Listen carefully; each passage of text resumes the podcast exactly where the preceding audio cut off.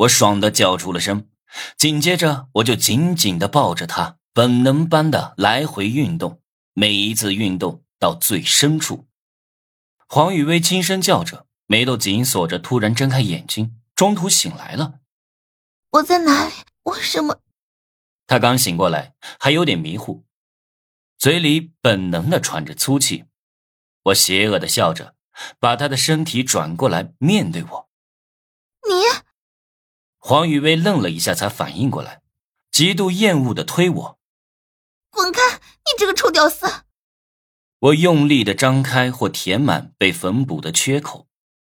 你不要乱叫啊，不然把外面的客人吸引过来就不好了。难道你想让别人知道自己在试衣间跟一个屌丝辗转反侧？被我这么一说，他不敢乱叫了。你好大的胆子！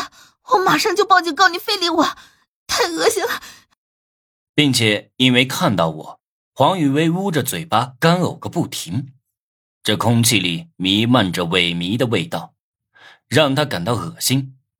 我掏出黑金卡，乖乖配合我，完事之后我给你买一套衣裤。黄雨薇看着我手里的黑金卡，犹豫了一会儿，就不再挣扎。这家店里最便宜的一件衣服都要一万多，一套衣裤没有五万下不来。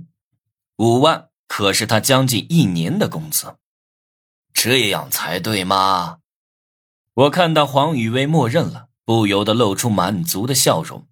这个世界上，有钱果然可以为所欲为。你快点黄雨薇捂着嘴巴，不让自己发出羞耻的声音。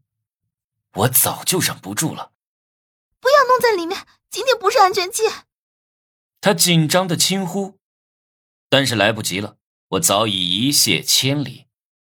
黄雨薇喘着气，默默的穿好衣服和裙子，让我兑现承诺，帮我弄干净。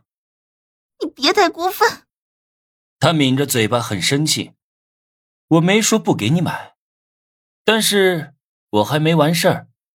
你乖乖听话，我给你买两套衣裤，钱不是问题。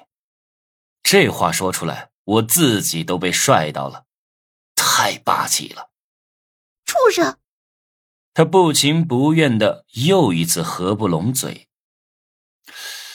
舒服，叫声老公听听。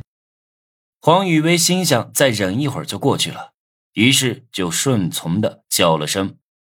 老公。